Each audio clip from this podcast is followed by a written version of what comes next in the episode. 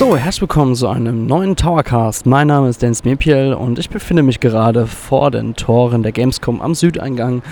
Und ja, ihr werdet jetzt im Nachhinein immer wieder mehrere Mitschnitte hören, wo es einfach darum geht, ja, wo stehe ich gerade, mit wem rede ich gerade, was wird gezeigt. Und ich versuche das euch so gut wie möglich, ja, mit audiovisuellen Eindrücken mitzuteilen.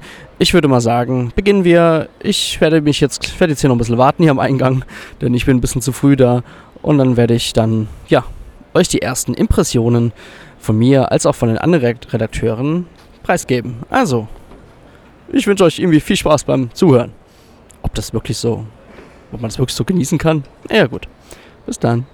So, wir befinden uns gerade bei der Hälfte des ersten Gamescom-Tages und ich habe heute Morgen Sonic Superstars auf der PlayStation 5 gespielt. Das Spiel gibt es ebenfalls für Nintendo Switch auf Nintendo Stand. Falls ihr da Interesse haben solltet, beziehungsweise wenn der Towercast veröffentlicht wurde, ist die Messe ja schon fast vorbei. Allerdings muss ich sagen, das Spiel hat unglaublich viel Spaß gemacht. Es war ein bekanntes Sonic-Gameplay mit auch neuen Elementen, wie zum Beispiel, man kann Sonic spezielle Features ähm, ja, anwenden und man hat damit quasi so eine Art ähm, Zeit, äh, temporäre ähm, äh, Unbesiegbarkeit erhalten. Das hat schon echt viel Spaß gemacht. Ähm, sah wirklich auf der PlayStation 5 richtig, richtig gut aus. Auf der Nintendo Switch würde ich mal sagen, ein bisschen blurry auf jeden Fall. Das sind wir wieder bei den typischen Nintendo Switch-Problemen, dass halt einfach die Spiele da ein bisschen verschwommener aussehen. Aber ansonsten erwartet uns hier im Oktober neben Super Mario Bros. Wonder auf jeden Fall ein anderer ja, 2D-Top-Titel und ich bin da persönlich sehr, sehr, sehr, sehr gespannt, was daraus noch ja, wird. Ich habe jetzt aber neben mir noch den Ilya, der sitzt gerade neben mir und er durfte heute das Prince of Persia auf der Nintendo Switch anspielen. Ilya, wie fandest du denn Prince of Persia auf der Nintendo Switch? Ja, im Gegensatz zu Sonic habe ich keinen direkten Vergleich von äh, Prince of Persia auf der Nintendo Switch oder in anderen Plattformen, aber ich muss sagen, die Nintendo Switch-Version ist richtig gut gelungen. Die läuft sehr flüssig und ist auch optisch sehr ansprechend.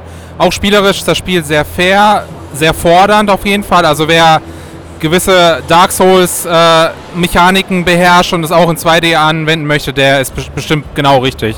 Prince of Persia The Lost Crown erscheint dann im Januar für die Nintendo Switch und die weiteren Plattformen. Danke, Ilya. Ja, ich werde definitiv wahrscheinlich auch nochmal Prince of Persia anspielen. Ansonsten gibt es noch andere Spiele und andere Redakteure im nächsten Schnitt. So, der Tag ist fast rum, aber ich habe noch neben mir den Adis und der hat auch ein bisschen was zu erzählen, was er heute auf der Gamescom so erlebt hat.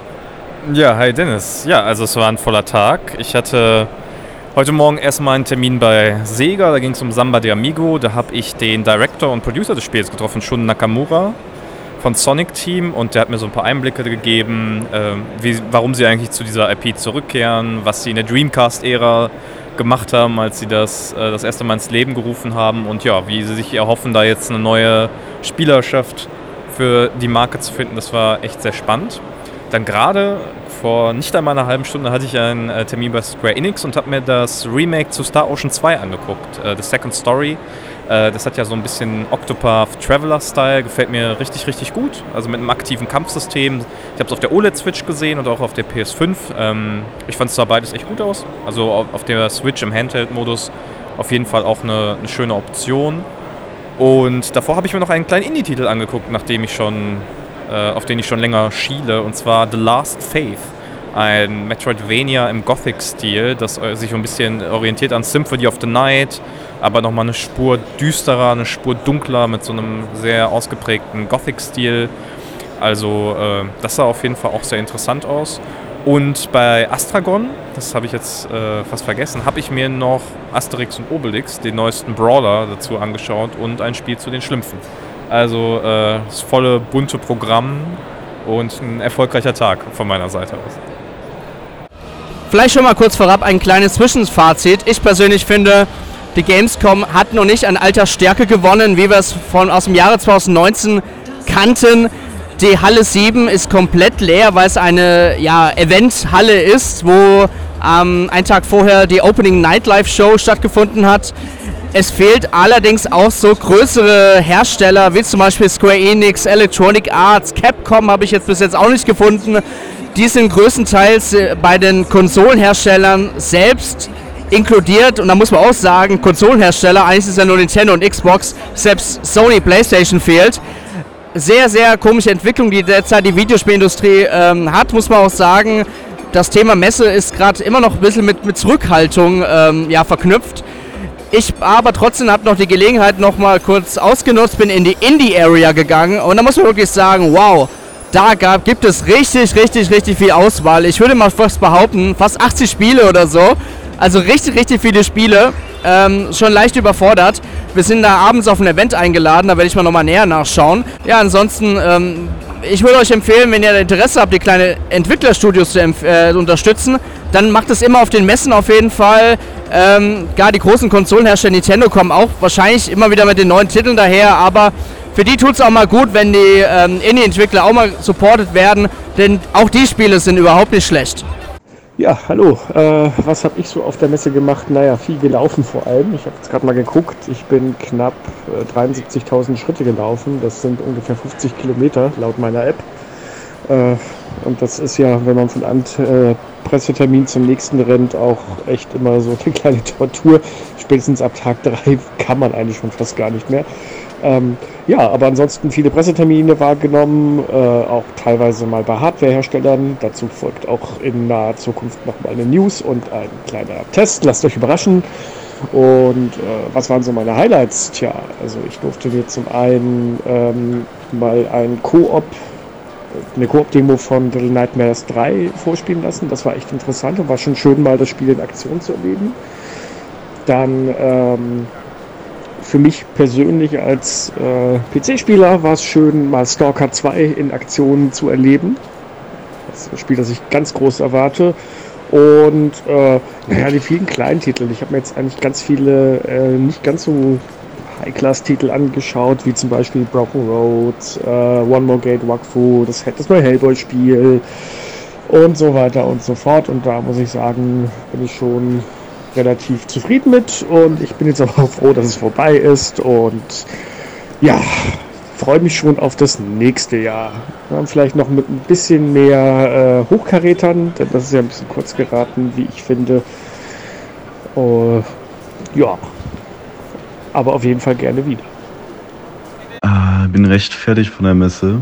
Die war sehr anstrengend. Äh, nicht so anstrengend wie letztes Jahr. Letztes Jahr ging es irgendwie. Dieses Jahr war es sehr, sehr viel voller, hatte ich das Gefühl. Also die zweite Messe nach Corona, das merkt man schon, dass die Leute wieder mehr Bock auf Messen haben und mehr auf Messen rumtingeln. Was uns aber, glaube ich, in der Redaktion auch gewundert hat, war die Fülle am Mittwoch, am äh, Pressetag.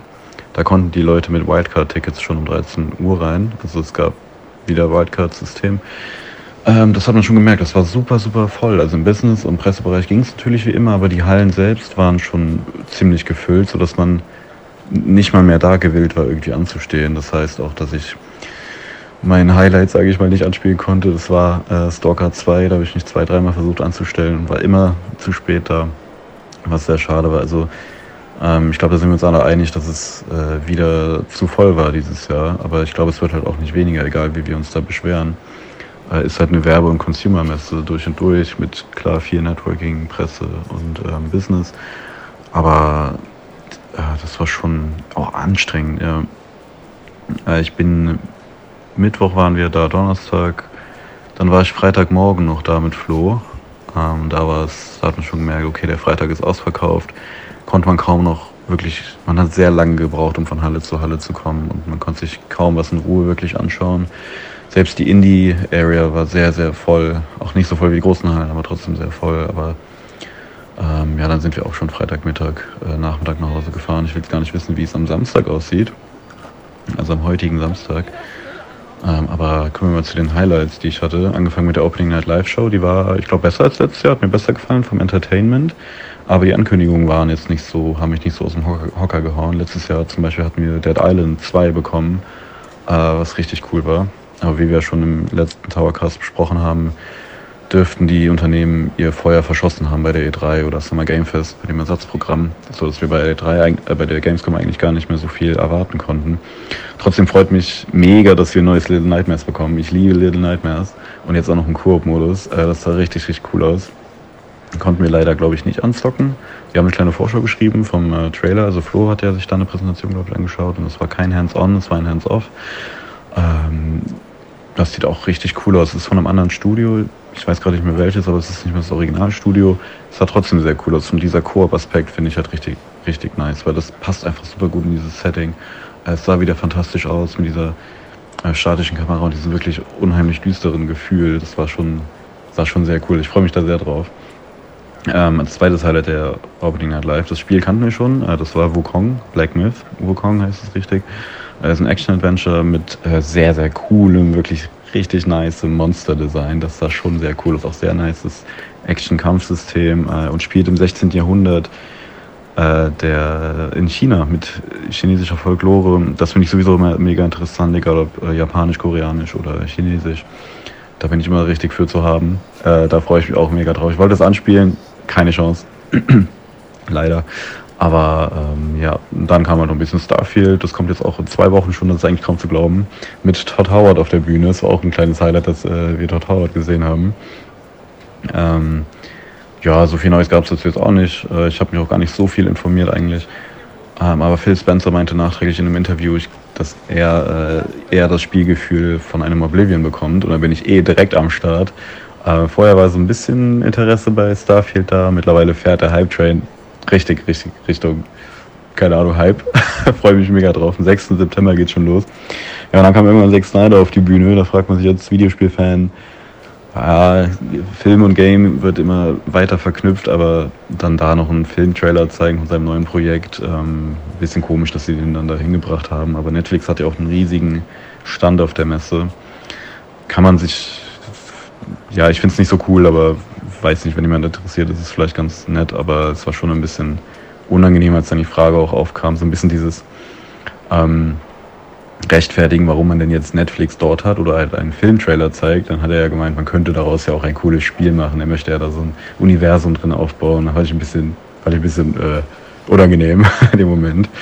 Aber auch das Born wurde, äh, was jetzt, wenn wir nochmal zum, zum Richtung Film gehen, das Born wurde ja auch vorgestellt. Ja, da war ich drin, da hatte ich einen Termin äh, bei Quantum Dream, die auch, äh, lass mich nicht lügen, Beyond Two Souls früher gemacht haben ähm, und wie heißt das mit den Androiden? Human irgendwas. Und das sah auch richtig cool aus. Das ist ein sehr interessanter Genre-Mix. Also wir haben Adventure natürlich. Ähm, die Protagonistin Pax in spielt in einer ap apokalyptischen Welt irgendwo in den USA und sie machen einen Roadtrip, weil sie irgendwas, soweit ich das weiß, äh, gestohlen haben und das wegbringen müssen, dann werden die gesucht. Das ist so das Setting. Also vier Charaktere, die einen Roadtrip machen und sich kennenlernen.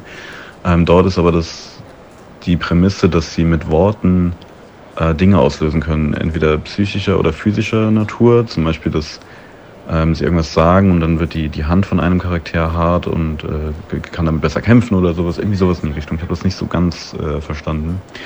Aber das Gameplay war, ja, wie gesagt, Ga ähm, ähm, Adventure und, und da geht es halt viel so ums Sprechen, dass man zum Beispiel ähm, abwarten kann, wann man Antworten gibt und das hat Auswirkungen auf das Gespräch. Das war sehr interessant. Das heißt, es ist sehr detailliert und, äh, und, und, und, tiefgehend. Ähm, für Adventure-Fans, glaube ich, sehr interessant. Und dann gibt es noch ein kleines Kampfsystem, was ziemlich mich an Hellblade Senua Sacrifice äh, erinnert hat. Ist nicht so unheimlich komplex, aber mehr so ähm, Zweck quasi, zweckmäßig. Da werden dann auch die Wörter eingesetzt, dass man so brüllen kann. Das ist auch ganz cool umgesetzt. Und dann gibt es äh, ein Rhythmusspiel. Also die, Band, die, die, die das, das Team teilt sich als, äh, tarnt sich als Band, als Punk-Rock-Band äh, und zieht dann durch die USA und wird, muss dann so verdeckt bleiben und sagen, ja, wir sind eine Punk-Rock-Band und, und, sind jetzt in so einem Van unterwegs. Und dann kommt auch noch Rhythmusspiel-Elemente rein. Und das sind ja drei Dinge, die ich absolut feiere. Also für mich ist es super, super geil. Wir haben ein Adventure, mit, einer, ähm, mit starkem Fokus auf Story, mit viel ähm, Gesprächinteraktionen, Möglichkeiten und sowas. Ähm, dann haben wir quasi Hack and Slash oder halt so ein Action-Kampfsystem, was nicht super tiefgehend ist, aber halt so zweckerfüllt, so cool. Und dann noch ähm, ein Punk, ich bin ja eh mega Punk-Fan, äh, und dann noch ein, ein, ja, Rhythmusspiel drin. Auch mega, mega cool. Ähm, Armor Core habe ich noch angespielt, auch ein mega Highlight. Äh, das ist jetzt schon rausgekommen. Das ist cool. Kannst auch kaum abwarten, das zu zocken. War sehr schwer. Ähm, aber Mecha geboxte finde ich eh immer geil. Dann noch äh, zu meinen Terminen. Ich habe von Kerstin ähm, Garden Life übernommen, weil sie es nicht rechtzeitig zum Termin geschafft hat. Äh, das ist ein Studio, ich glaube, das ist Still Alive Studios in Innsbruck. Innsbruck, Innsbruck in äh, Österreich. Ähm, und das war bei Narcon, wenn ich mich richtig erinnere, am Stand. Ähm, und das ist ein sehr, sehr cozy Game. Das hat er auch gesagt, der äh, gute Mann. Das ist fokussiert nur auf cozy, nur auf gute Laune, auf Entspannung, ähm, nicht arbeiten. Du kannst quasi nicht fehlschlagen. Ähm, wenn du, also Garden Life, wie der Name sagt, du, du sagt, du übernimmst ähm, ein Grundstück, das ist verlassen, du, du, übernimmst das und musst es wieder aufpeppeln, schön machen und Blumen pflanzen, dekorieren, gießen, äh, neue Variationen von Blumen herausfinden, neue Farben äh, und so. Also Aufbauspiel ähm, im, im, Garten einfach. Und, und, weniger Simulation, hat er gesagt, weil Simulation, habe ich dann mir so gedacht, ist halt auch ein bisschen mit Arbeit verbunden, äh, ist auch anstrengend, aber es ist mehr so Spaß, cozy, Entspannung, äh, dass man nach einem harten Arbeitstag irgendwie dann in seinem Garten noch vorbeischaut die Blumen gießt, dekoriert und man hat dann so Aufgaben von den Dorfbewohnern. Äh, es gibt so ein kleines Dorf daneben, wo man dann Sachen kaufen kann und neue Variationen von den Werkzeugen, ähm, Dekorationsgegenstände und, und dann ähm, ja, erledigt man die Aufgaben von denen und das soll so, wenn man das ganz entspannt macht, bis zu 20 Stunden dauern, was ich ziemlich lang finde. Äh, ich glaube, dann, wenn man so halt ein bisschen da durchläuft, ein bisschen schneller agiert, geht es bestimmt um die 15 oder so. Gameplay hat super Spaß gemacht, der Look ist fantastisch, das sieht so cool aus. Ich, ich fand, es hat ein bisschen was von Cell-Shading, aber es ist kein Cell-Shading. Es hat auch so ein bisschen Comic, aber auch nicht Comic. Dafür war es zu realistisch, es sah sehr, sehr cool aus. Ähm, ja, das war richtig nice. Und dann, äh, der letzte, auch ein, ein Highlight war Post-Trauma. Das äh, war bei Raw Fury, ähm, ist ein Survival, Psychological Horror. Ähm, Stimmt, und dann sind wir am Mittwochabend, glaube ich, war das, auf die Indie-Booth-Party gegangen. Das war auch sehr, sehr schön. Äh, Habe so, hab ich so ein paar Indie-Spiele angezogen, ein bisschen mit den Entwicklern gesprochen. Ich finde das immer so fantastisch, wenn die dann dahinter stehen und dich erstmal spielen lassen und dann ähm, kommt man so rein und dann hat man so das Spiel ein bisschen verstanden, kann so nebenbei ein bisschen spielen und dann redet man auch so mit denen. Das finde ich immer sehr cool. Äh, auch spannende Einblicke in die Entwicklung, wie viele Leute sind das Team eigentlich, was wollen die mit dem Spiel machen? Und ich finde bei Indies halt immer so, klar, das wird immer belächelt, der Nils lacht jetzt eh schon, ich höre den eh schon im Hintergrund lachen aus der Redaktion, äh, der ist ja gar kein Indie-Fan, aber ich finde bei Indies immer, da, das ist bei großen Spielen auch klar, aber bei Indie kriegt man, kriege ich direkt das Gefühl, ey, die Leute sind da mit Herzblut dabei, die sind, äh, die haben eine Idee und, und arbeiten einfach neben, nebenbei daran haben eigentlich einen anderen Vollzeitjob zum Beispiel, keine Ahnung, sind irgendwie Einzelhandelskaufmann oder so und machen dann abends noch im Spiel weiter. Und das dauert ja ewig lang, das zu bauen, vor allem wenn man alleine ist. Und dann networken die da und finden so andere Teamleute, die da halt helfen, die Assets machen, Konzepte überdenken und so. Und so entsteht dann halt so ein kleines Team von äh, Entwicklern und Entwicklerinnen, die dann an einem Herzensprojekt arbeiten, weil sie das untereinander einfach echt cool und spannend finden. Äh, und das sind immer so saukreative Ideen, die nicht unbedingt für den Massenmarkt geeignet sind. Das kann ich verstehen. Aber ich finde, da kommt immer so richtig, das sind so Diamanten dabei und ich finde, das das wird jedes Jahr immer mehr und immer größer und bekommt mehr Bekanntheit, weil es halt auch so viele kleine Entwickler gibt äh, draußen, die nicht jetzt unbedingt bei AAA-Publishern unter Vertrag kommen und sowas, die dann dort sind und dort versuchen, ihr Spiel an den Mann zu bringen. Auf so wirklich einem kleinen Stand, was so, ja, lass mal ein Quadratmeter Platz sein, wo dann die Konsole steht, der PC oder so ähm, und du dann da spielen kannst. Äh, und dann halt auch diese intimen Gespräche, sage ich mal, wo man ja die Leute einfach kennenlernt, wer hat das denn hier gemacht, was ist denn denn eigentlich die Idee davon und so. Äh, das finde ich mal sehr cool. Das ist, glaube ich, sowohl für Consumer als auch für uns, die Presse, super interessant zu sehen. Und ja, wie gesagt, da sind, ich bin großer Indie-Fan, äh, da sind so fantastische Spiele immer darunter. Da gehe ich immer sehr, sehr gern drüber. Aber auch dieses Jahr war es dort wieder sehr voll. Das ist natürlich gut für die Indie-Leute, aber da ähm, ja, war dann auch schon ein bisschen, wieder ein bisschen anstrengend. Also man merkt, die Messe war einfach wieder brechend voll. Ähm, ja, im Presse-Business-Bereich ist es ja, wenn man keine Termine hat, ist da halt auch eher dann so ein bisschen, hat man eher nichts zu tun. Man kann sich da gut zurückziehen. Aber um was zu sehen, muss man halt dann schon in die große Messe. Ist ja auch richtig so. Aber das macht halt irgendwann dann keinen Spaß mehr, wenn äh, es einfach zu voll, zu warm, zu laut auch. Es ist ja dann, wie gesagt, ich war dieses Jahr schon früher geschafft als letztes Jahr. Letztes Jahr wirklich volle fünf Tage durchgeballert, äh, auch zwischendurch richtig viel geschrieben. Und dieses Jahr war ich nach dem ersten Tag schon komplett platt. irgendwie war dieses Jahr ein bisschen die Luft raus. Ich weiß auch nicht. Ja, der zweite Tag der Messe als Fachbesucher ist heute auch vorbeigegangen und der stand bei mir ganz im Zeichen von Sega. Ich hatte die Möglichkeit am Sega-Stand äh, Persona 3 Reload und Persona 5 Taktika zu spielen. Also die beiden neuen Spiele aus dem Atlus-Franchise, die im kommenden Jahr, beziehungsweise Persona 5 Taktika erscheint schon in diesem Jahr erscheinen werden und äh, ja, hatte dann echt gute Zeit. Zwei interessante Titel, wieder ein schöner eigenständiger Artstyle und äh, gerade das Persona 3 Reload hat mir sehr gut gefallen.